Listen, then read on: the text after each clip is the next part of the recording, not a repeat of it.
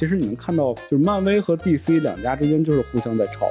就是大家一定要看那个先导预告，简直是全篇洋溢着丰收的喜悦。就是一帮宅发现了时光机，他们就决定 做这么一件事儿我们要修空调，哎，我们不干别的。哎呀，我昨天看到这条资讯，我就 简直想拍案而起。家好，这里是由未来事务管理局和喜马拉雅联合打造的丢丢科幻电波。那今天是周五，来到了我们的趣闻接收站，我是今天的主持人阿斯。通过，今天和我一起搭档的又是一个有趣的组合，有我们的 Max 老麦，Hello，大家好，我是 Max。还有阳光沙滩海浪仙人掌，还有一位老船长。我是小船长，大家好。今天大家听到这期节目上线的时候呢，我们几个应该都在看《沙丘》的这个嗯电影院里，哎是我们的时空观影团，我们应该正在欣赏这部一定要在大银幕看到的电影《沙丘》。嗯嗯，呃，前两天我们也放出了一期节目，这期节目是由我们的船长和呃《沙丘》的导演进行了一个就首次登陆中文播客的一个对谈。对呃，只是一部分啊，还有我和局长和前辈，我们三个就是超超超超前看完全片之后，对，给大家梳理了一些看片前的观影的指南。嗯，非常推荐大家先听丢丢，再看沙丘，是吧？对嗯对，这样你就会收获一个非常好的一个完整的观影体验。对，嗯，然后你看完了电影之后呢，哎，觉得好像有些东西没有看懂，或者我还想再看一看这个电影里有什么我漏掉的，或者我可以再反复琢磨一下的东西，也要再来听一下我们的这期丢丢。嗯，那近期呢，大家有没有看什么电视剧啊、好看的电影啊什么的？老麦，看了，哎，看了一个非常火爆的电视剧吧，可以说这个是风靡全球了已经。嗯，啊，它就是由网飞出品的一部关于大逃杀的电视剧，嗯叫《鱿鱼游戏》。对嗯，最近就是这个非常的火，现在甚至走在路上都有人在 卖那个糖片儿。哦，我以为是递名片呢。这个剧是网飞目前历史上观看最多的一部剧了，有一点多亿的点播，嗯而且这个剧上线之后，网飞的股票都大涨了，就是 可以看到它的火爆。说这个《鱿鱼游戏》这个剧为网飞大概创造了九亿美元左右的这个价值，嗯，是一个很现象级的作品。呃，Max 看完之后喜欢这个剧吗？并不，嗯，很直白。嗯就首先不是说它不好看，就完全没有达到一个说不好看的地步，嗯但它绝对没有像它应该有的这种流量曝光的这样一个剧的质量。对我同意那个 Max 说的，就是因为我想到网飞上一个可能是这种非常全球火爆的剧是《纸牌屋》，就是我、嗯我觉得就是那由于游戏应该拿出《纸牌屋》这种水准的质量才可以 做到这么好的成绩，但是在我看来它也没有，就是作为一个大逃杀题材。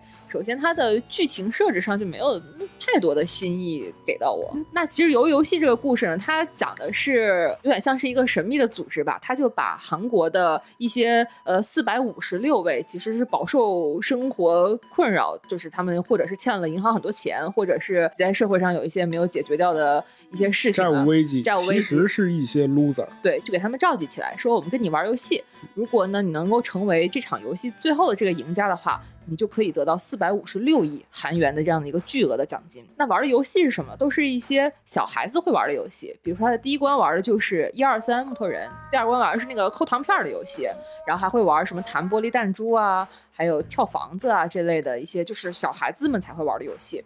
但是听上去很简单，但是玩游戏的代价非常的惨重。如果你在游戏里输掉，你就死了。嗯，它不是输掉了就淘汰了，淘汰了就代表着死亡。所以这个片子在一上来第二集左右，就是大家知道了这个游戏呃是什么样的时候，就有很震撼的一个场景，就是他们在玩这个一二三木头人。那这个游戏就是如果呃当那个有点像是主持人一样的角色，他转过来发现你动了的话，是一个大的一个娃娃，对哎是一个机械娃娃，它的眼睛可以追踪人的这个动态效果。对就是当他发现你动了的话，你其实就是淘汰了。然后结果你发现他动的那个眼睛其实是枪，嗯就是会直接把淘动了的人、淘汰的人射杀掉。这一幕其实是可能给大家一个比较呃惊喜的，或者就是一下子从这个剧情当中觉得哇还可以这样。嗯，但这个故事的设定其实也是大逃杀题材比较普遍的设定了，一群人嗯困在一个地方，然后通过游戏或者通过一些呃情节的设置，然后最后有幸存者，幸存者会得到一个奖赏之类的。那那他会有这种打破第四堵墙的时刻吗？比如他还有场外观众，比如像《饥饿游戏》那样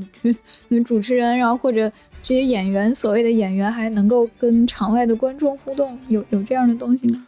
倒是没有和场外观众互动这一项。但确确实实是有场外观众的啊。这些场外观众呢，呃，非常的俗气，戴着那种就是动物面具，对动物面具，然后拿着红酒杯啊，摇晃的红酒杯，站在一个高台上看着这些人玩游戏，然后他们自己也会下注之类的，赌哪一个人会赢得这场游戏的冠军。对对，这是一个很俗套的设定吧。嗯，同时它本身。他在这个也没有讲的那么细，说这些人都是谁啊？为什么他们会这么热衷于这个游戏啊？我在想说，像鱿鱼游戏它之所以这么火爆，其实呃有一层原因是因为像它的这个大逃杀的环节当中设置的这个儿童游戏这个一点很关键，童年回忆。对，童年回忆，它是一个非常容易被大家理解的游戏规则。呃，因为像有的，比如像《弥留之国的爱丽丝》，嗯，它里面的那个游戏，或者像《赌博默示录》，它里面的游戏规则非常复杂。嗯。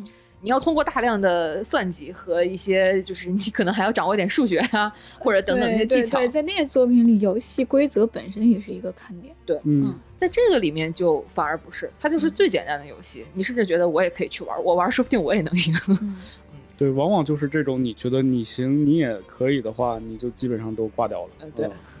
就这一点就注定它的观看门槛其实会低一些，你不需要费太多的脑子说去理解游戏的设定。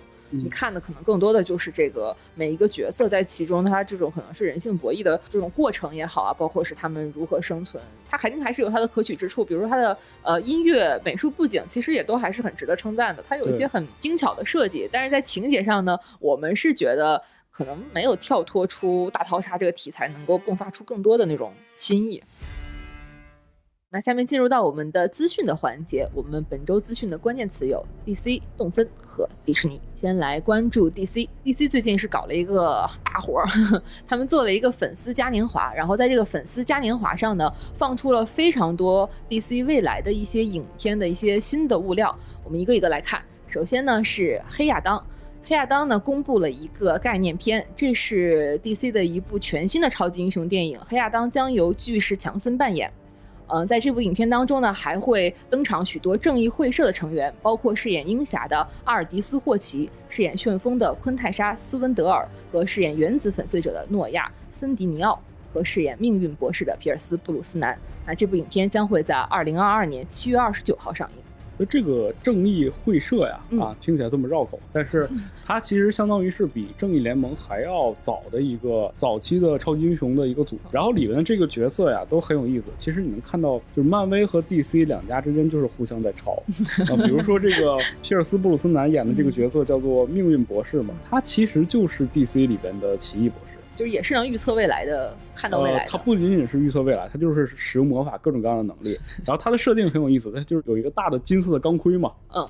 然后谁戴着谁就是。哦，就是这个钢盔决定了谁是命运博士。是的啊，这头盔是本体。对，头盔才是本体。然后包括像这个什么原子粉碎者呀，它其实就是一个类似于蚁人的一个设定，就是它可以在保持密度的情况下变得巨大，或者是缩得很小。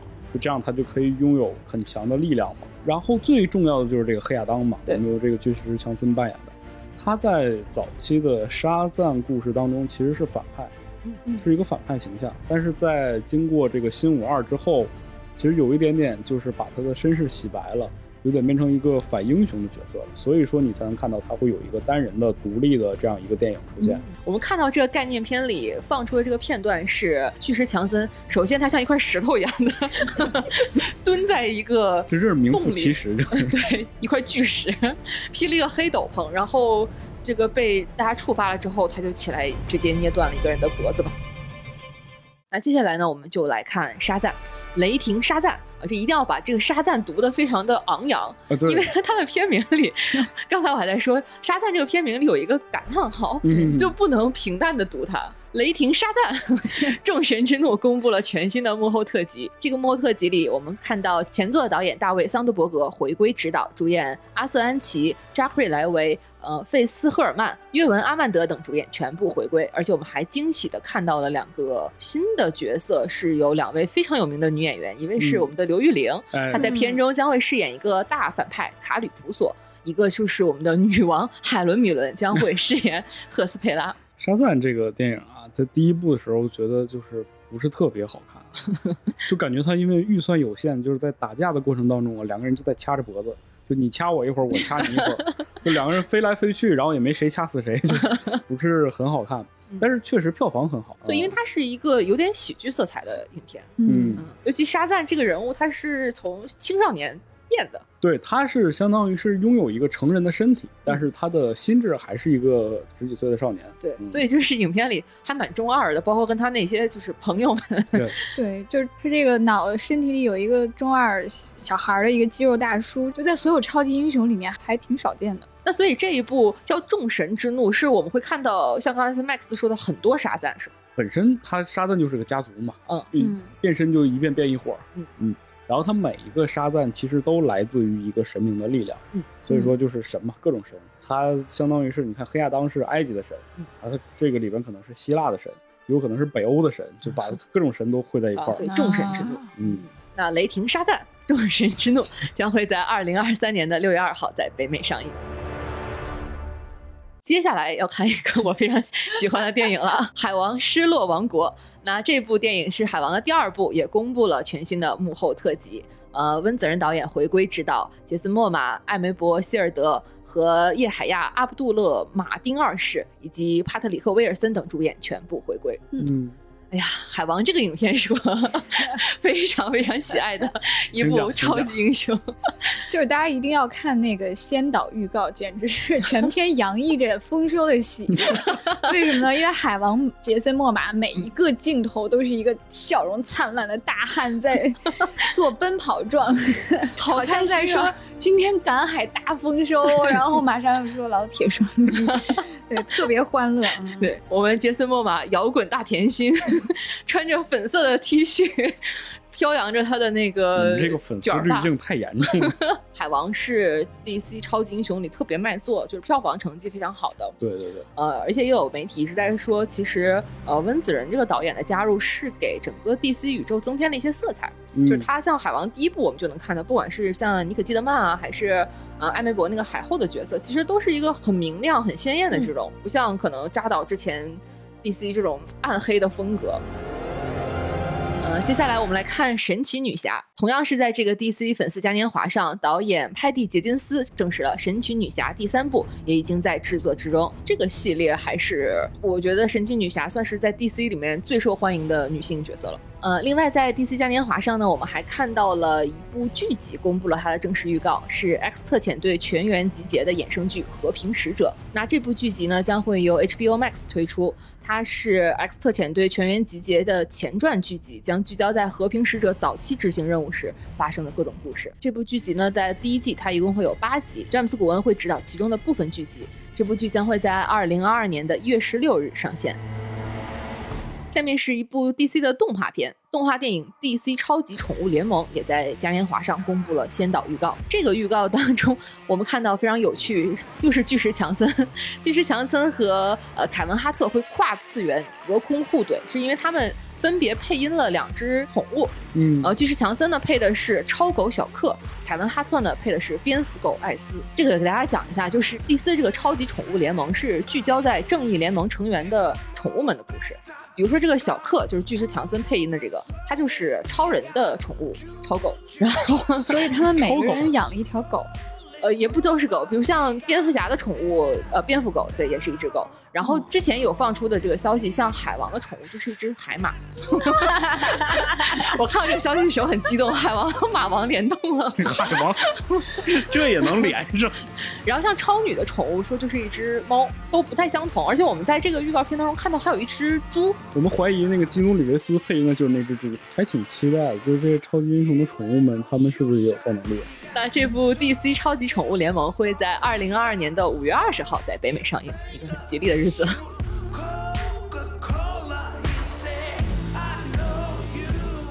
DC 的下一个电影是《闪电侠》漫改电影《闪电侠》杀青了，导演安德斯·穆斯切蒂在 ins 上官宣了这个消息。那这一部《闪电侠》是根据漫画当中的一个非常重要的事件——闪点事件改编的。在漫画当中，闪电侠巴里发现自己无意当中改变了历史。麦克斯可以给我们讲一讲这个闪点事件。对，闪点事件又叫这个闪点悖论，其实是整个 DC 宇宙当中非常重要的一个大事件。啊，DC 漫画和漫威漫画很像啊，就是它会有这种大事件，不是复仇者联盟其实就是漫威当中的大事件嘛。然后 DC 当中有很多大事件，就像闪电悖论，它相当于是讲述的就是闪电侠和他的经典反派叫逆闪电两个人的一个交锋，然后结果发现就是跑得太快了，把时间给跑乱了。然后当闪电侠再醒过来的时候，就发现他自己失去了这个神速力，然后他就发现，哎，他妈妈在那身边。就正常的闪电侠的故事当中，闪电侠的妈妈是被怀疑是被他爸爸杀死了，嗯，然后他爸爸也因此入狱了，这样才开启了闪电侠的故事。然后这个世界当中就发现整个的世界就全都混乱了，他的妈妈存在着，然后可能有一些超级英雄死掉了，然后闪电侠因此要去夺回自己的超能力，然后重新把这个世界扭转回来。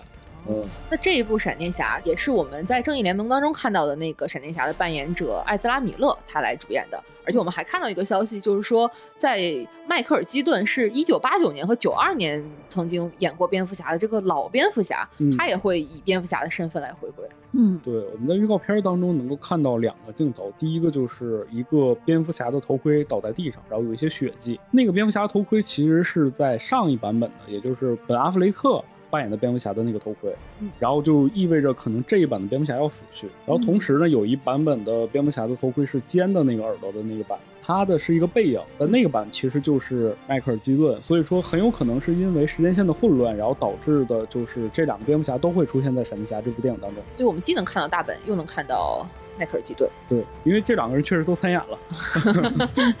这不就是蜘蛛侠吗？啊现在就是大家已经都搞一个套路了，是吧？闪电侠平行宇宙，嗯，对。但闪电侠更早嘛。那说到蝙蝠侠，还有一个蝙蝠侠，那这个是放出预告之后，大家的群众呼声非常高的，就是罗伯特·帕丁森主演的这个新蝙蝠侠，发布了预告。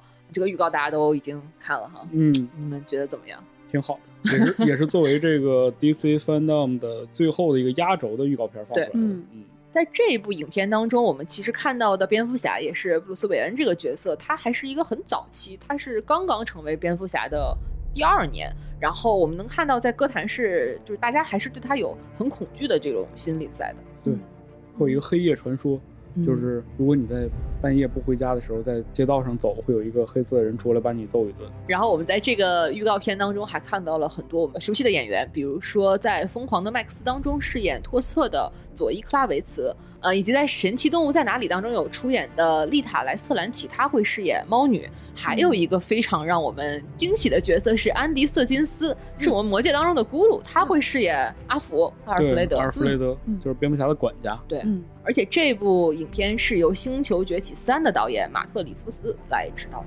这个《星球崛起三》是一个很好看，所以我是因为这个导演，所以对这个影片突然间又有了一丝期待。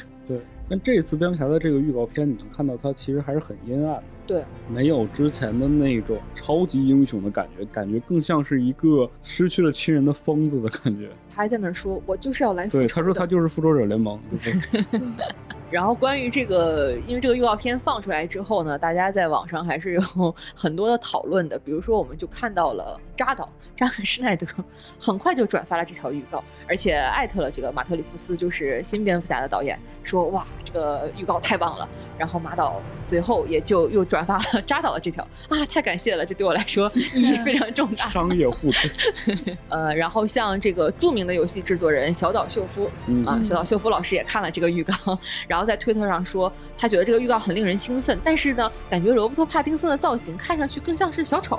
我觉得可能是因为预告当中的有一个镜头是，就是罗伯特·帕丁森他不是作为蝙蝠侠，而是作为呃布布鲁斯韦恩然后他有一个阴暗回眸。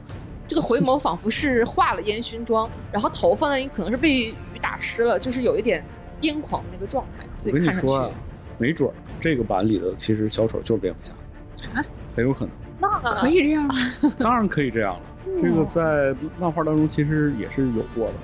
嗯哦哦，就是漫画漫画当中，蝙蝠侠曾经以小丑的身份出现过。不是说以小丑身份出现过，嗯而是说就是小丑有可能他的起源就是他在蝙蝠侠疯的一段时间，或者是在精神错乱的时候，他成为了小丑。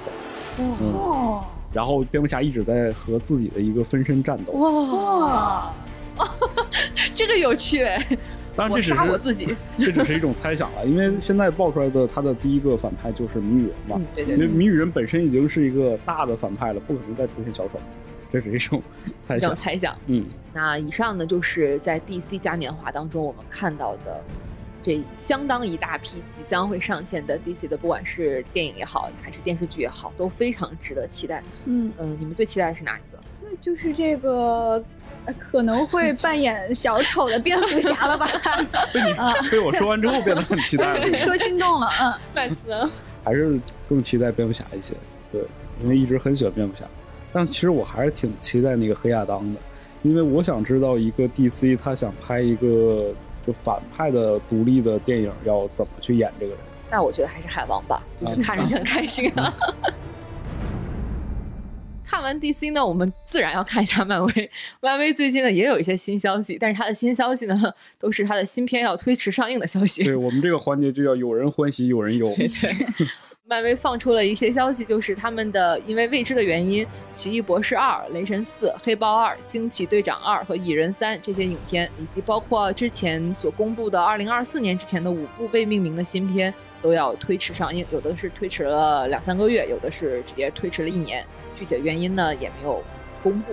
他这种推迟，就是我觉得可能就完全没有任何意义，因为首先他没有公布片名，有的根本，对对，然后甚至有的连这种定妆照啊、宣传图都没有出来，他就说推迟了，那我就嗯怀疑你拍了吗？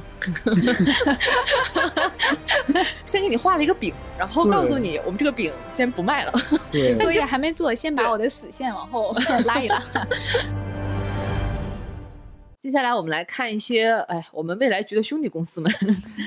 首先是特摄题材的喜剧电影《大怪兽》的善后处理公布了新预告。呃，那这部电影是由山田凉介和土屋太凤主演，三木聪担任导演和编剧。这个电影讲述的是一个哥斯拉级的大怪兽倒下之后，它的尸体引发大爆炸，成为了一个巨大的隐患。首相的直属特工与身为大臣秘书的前未婚妻受命一同参与善后工作的故事。嗯，四舍五入就可以当奥特曼后传来看。那这个故事相当于是打斗大怪兽的事，就首先特摄喜剧这个搭配你就没咋见过，然后感觉它并不是一个传统的特摄，就是并不是一个传统的怪兽电影。而是那种就是跟黑衣人会比较接近，有一个专门的部门，呃，他来做，就是在啪啪啪打完之后来处理一些烂摊子。他这个公司，对我想象的就是有一些人穿着制服，然后一本正经的说着中二的台词，然后对，然后哪里有战斗哪里就有他们。但是呢，你知道这种剧里，这个善后部门通常不受待见，嗯，但是呢，他们又很重要，他们可能要防止这个怪兽被普通人看见，所以他们一定有很多就是鸡毛蒜皮的事情要处理，感觉有点像那个《哈利波特》里的禁止滥用麻瓜物品丝，就是这样 哦这样小部门几个小职员的故事吧。嗯，所以这个题材我特别期待日本人去拍，而且用他可能会用一种古早特摄，就是故意去营造那种特摄古早味儿的风格去处理。这个听上去很有意思，是有点现实主义视角。因为我经常看有的科幻片那种，一般不管是超级英雄也好，或者是什么大灾难之类发生的时候，经常有人大手一挥就清除了这一片人的记忆。我一直觉得这个设定 特别扯，就是怎么你这种善后方式就是很流氓啊，就是大手一挥，你们都忘记，好像没有从来没有对啊，这个大手一。挥，后面可能就是有一个部门，然后有几百个人在帮你圆这个事情。对，嗯，你看我们日本朋友们把它拍了出来。那这部电影会在二零二二年的二月四号在日本公映，可以期待一下。看完了善后这个部门呢，我们再来看另外一个负责阴谋论的部门——怪诞小镇的主创，他们发布了一个新片，是网飞的《Inside Job》，中文翻译叫做《阴谋职场》。这部剧会在十月二十二号在网飞上线。他发布了这段预告，其实讲述的是一个负责管理世界上所有阴谋论的公司。嗯，感觉是隔壁那个怪物善后处理司的，就是在他们家隔壁。同属一个大的就是这种组织，主要就是负责管这些烂摊子的你。像咱们未来局是管这个时间线的嘛？对对，他们就是一个管烂摊子的，嗯一个这个处理阴谋论的。嗯嗯他们的目的是确保他们看上去只是阴谋论。我们在这个预告当中发现了非常多有趣的细节。哎，特别特别多。首先，我们能看到这个一闪而过的啊，第一个就是光照会，我们在一美元上能看到一个金字塔的形状，然后上面有一只眼睛，这就是所谓的全知之眼，也就是大家一直所知道的这个共济会的符号。那共济会的引申就是它的更深一层次的组织，就是光照会。据说光照会是控制着全世界的所有的事情，听上去有点吓人。然后还有一幕是我们看到剧集当中的主角和三个历史上非常有名的人物躺在一起，那这三个人他们分别是乔布斯。猫王和 Two Pack，哎，都死了。对，都是已经去世的人。那一直有阴谋论说他们都没死。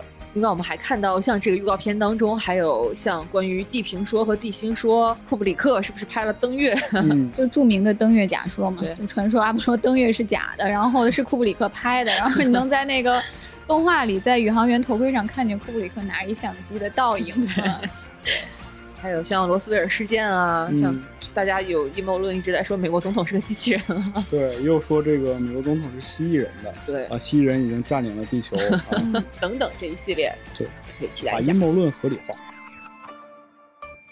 下面来看森见登美彦四叠半神话大戏的续作《四叠半时光机》公布了声优，并宣布在二零二二年将会上线 Disney Plus。这会是一部 TV 动画。之后呢，也会改编为剧场版，在院线上映。它最近又冒出来，是因为公布了声优，嗯，就还是大家非常喜欢的四叠半里的原班人马。这个作品真的是我的年度期待了吧？然后严格来说，不能算四叠半神话大戏的续作，它这个过程还是比较坎坷的。就是首先这个编剧。上田诚，他写过啥呢？他这人是一个死宅编剧，然后他经常跟森田登美彦合作。他写过《四叠半神话大戏》是这个人写的，然后《春宵苦短，少女前进吧》也是他写的，哎，《企鹅公路》也是他写的。他他好像是一个科幻宅剧专业户，一个编剧。很久很久以前，他做过一个奇妙的电影，叫《夏日时光机》。这个电影呢，大家可以去看，非常推荐。就是讲一帮日本学校科幻社的同学。啊，发现了一个时光机，然后他们一番商量，决定我们就要回到昨天，把不小心弄坏的这个空调遥控器拿回来。就是一帮宅发现了时光机，他们就决定 做这么一件事，我们要修空调。哎，我们不干别的。对，结果呢，就是一帮死宅就把事情搞砸了。就是一个特别青春、特别欢乐的一个一个正统的时间旅行的科幻故事。这个新作，哎，我们在讨论的这个四叠半时光机，我们在说的这个新作是森健。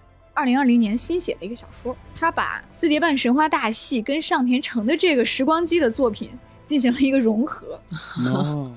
他就用四叠半里的这些主角们，包括那个我，包括那个损友小金，还有明石这帮人，在那个时光机世界观下的故事，于是就变成了一个炎热的夏日啊，为了找回这个空调遥控器，就还是遥控器，对，还是这个故事，但是主角换成了四叠半那帮人，嗯。是这么一个神奇的 合作，找遥控器这件事，找遥控器对，我觉得是个很吸引人的点。嗯，每个人都经历过，因为我经常坐在沙发上就找不到遥控器了。这个时候如果有一个时光机，老麦说，那我也要 用它来找遥控器。对，就是他那个电影呢，跟森健。它整个这个就是两部作品风格非常的搭，所以它这么一融合，大家会觉得哦，它好像是四叠半的续作，但其实不是的，是是这样一个很空气的续作。对。接下来来看一些游戏的资讯，哇，这是一条大新闻，是我们都很喜欢的《动物森友会》迎来了一个史诗级的二点零版本的更新。嗯有哪些更新呢？有这个巴列岛后面的一个地方啊，公开了，就是它之前是封锁的，没有开放，现在开放了，变成了一个集合了各种店铺的广场，然后就是会有一些旅人吧来上面来开店，你就可以买到一些奇奇怪怪的东西，包括你之前买不到的东西，同时还有占卜店。啊，算命啊，我觉得还挺有意思的。然后这个博物馆二楼开放了咖啡馆，这是老玩家都比较期待的。这是在前作中就有的一个设定，就是咖啡馆和他的鸽子老板都会回归。嗯，然后在码头也新增了一个新的角色合同航平，他能够带玩家去不同的离岛去探险，还能看到一些之前游戏当中没有看到过的一些植物。又摘花了呗。还有玩家最期待的，我们最期待的就是种菜和 烹饪。对，对我看很多人都挖好田，就等着 种子一出来，立刻就种上。然后我看到可以种胡萝卜哦，可以种马铃薯是吧？还是蘑菇啊？大萝卜。对，可以。对，根茎类植物，主要是它能做菜了，对，就很有意思。这很有意思，嗯，就可以邀请你的动物伙伴们来分享自己的菜。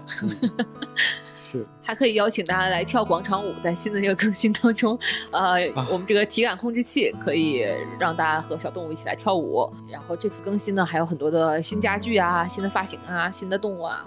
嗯，我觉得这比起前面这些新玩法来说，新家具都不算啥。对还是种菜和做饭更吸引人。对，对，我觉得这个动森就往模拟人生的这个方向上越走越远。那这一次更新会在十一月五号进行，是这个游戏最后的一次免费的大型的更新。之后呢，会推出的一些呃付费的可以下载的内容。那另一个游戏是由日本游戏制作人和日本电子游戏公司 From Software 的社长宫崎英高和乔治阿尔马丁共同打造的游戏《阿尔登法环》。那它现在官宣要延期发售，从明年的一月二十一号延至明年的二月二十五号。我们看到这个马丁老爷又出现在丢丢里面，又不干正事儿了。哎呀，我昨天看到这条资讯，我就 简直想拍案而起，能不能去写书啊？他还在做游戏啊，然后这个做的游戏呢也在延期，但是也没有延很久，我们可以再等一个月就可以玩到这个《阿尔登法环》。它是一个以黑暗之魂玩法为基础的开放世界的 RPG 游戏，嗯讲述的是永恒女王的后裔为获得这个阿尔登法环的碎片而引发战争的故事。嗯，魔界粉还是很期待这个游戏的，因为我们合理怀疑这个游戏是 马丁的魔界代餐，它的各种设定，包括它试出了一批新的概念图，都非常有魔界那味儿。嗯，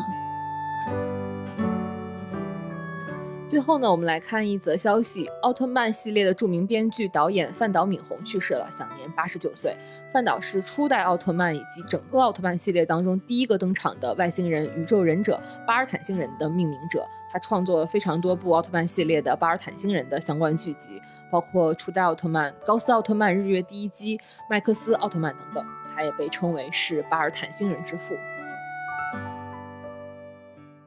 那今天的资讯就到这里了，信息量很大啊，看到了很多新片新作的预告，都很令人期待。嗯，接下来是我们读接龙和读评论的环节。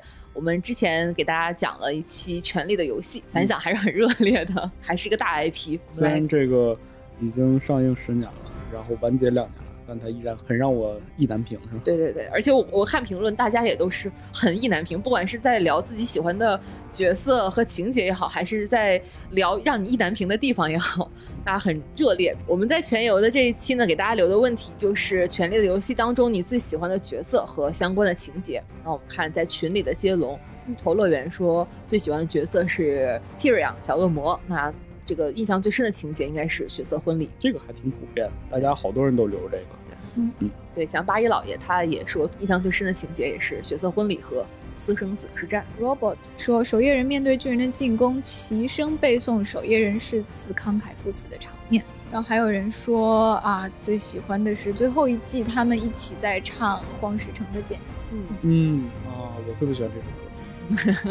最后一季虽然有诸多 bug，但是还是有很多的场面拍的很好的。嗯比如说让这位朋友提到的这个大家一起唱歌的这个场面，大战前，包括像那个美人给 Jamie 授爵士的那个勋的那个场面，都是很好看的。嗯是，就是大战之前，对，嗯战后就废了。然后我们能看到喜马拉雅上还有一些评论，这个叫滴哩哩哩哩，他的评论是没有人讲猎狗吗？这也是一个很立体的角色呀。确实我们没有聊到猎狗，哦但我们其实好多角色都还没有聊到。嗯，上一期的资讯节目呢，我们给大家留的问题是有没有最喜欢的玩具和他们之间有什么的故事？远方的家说最喜欢的玩具是潜艇，第一次试航就冲到池塘 底部的淤泥，永垂不朽。Ethan 说最深刻的玩具是小时候家里给买的磁吸画板，这个应该诸位都有吧？基本玩法就是把啊对，就涂黑之后，然后有个磁条可以抹抹掉，然后再涂。大师玩法就是收集磁石，在正面涂画，再一把抹掉。一个磁吸画板 有这么多玩法，还有一条评论是这个全德是我大哥，他放了一张照片啊，手上拿着一个小石头，他说拿在手里搓十秒就能从世界上任何一个地方回到家里，好多年了都褪色了，但它一直装在我的包里，跟我一起同行，一起回家。啊，他拿的这个其实是魔兽世界里边的那个炉石，就是一个游戏道具，只要你搓它就能回到你的那个主城里。小宇宙上这个朋友 Scott S K A L D D，就说小学的时候，外婆带我去山寨肯德基吃饭啊，儿童套餐送了一个蓝色的考拉，也不知道当时为啥这么喜欢这个玩偶，反正去哪儿都带着，现在也还在老家的抽屉里，每次回去都能看到。十几年过去了，谁能想到一个二十多岁啊，身高体重一米九零的一个大汉，心中 始终有一块地方属于一只蓝色考拉呢？好萌啊！Boy. And as the years go by, 那今天的资讯呢就到这里。我们今天给大家留的互动问题是，今天讲了很多 DC 嘛，就问一下大家，DC 宇宙当中哪一个超级英雄的故事是你最期待的呢？欢迎大家在这个喜马拉雅的评论区留言。同时呢，今天我们还有一个福利留给大家，就是如果你在这期节目的评论区留言呢，我们会有一份关于沙丘电影的周边礼包送给你。对，一个大礼包，嗯，里面有很多沙丘的一些精美的周边，所以欢迎大家来到喜马拉雅听节目，来给我们留言互动。也欢迎大家呢加我们接待员的微信 f a a 杠六四七，加到我们的丢丢听友群里，和我们一起接龙讨论。那本期的节目就到这里啦，大家周末快乐，拜拜。拜拜拜。拜。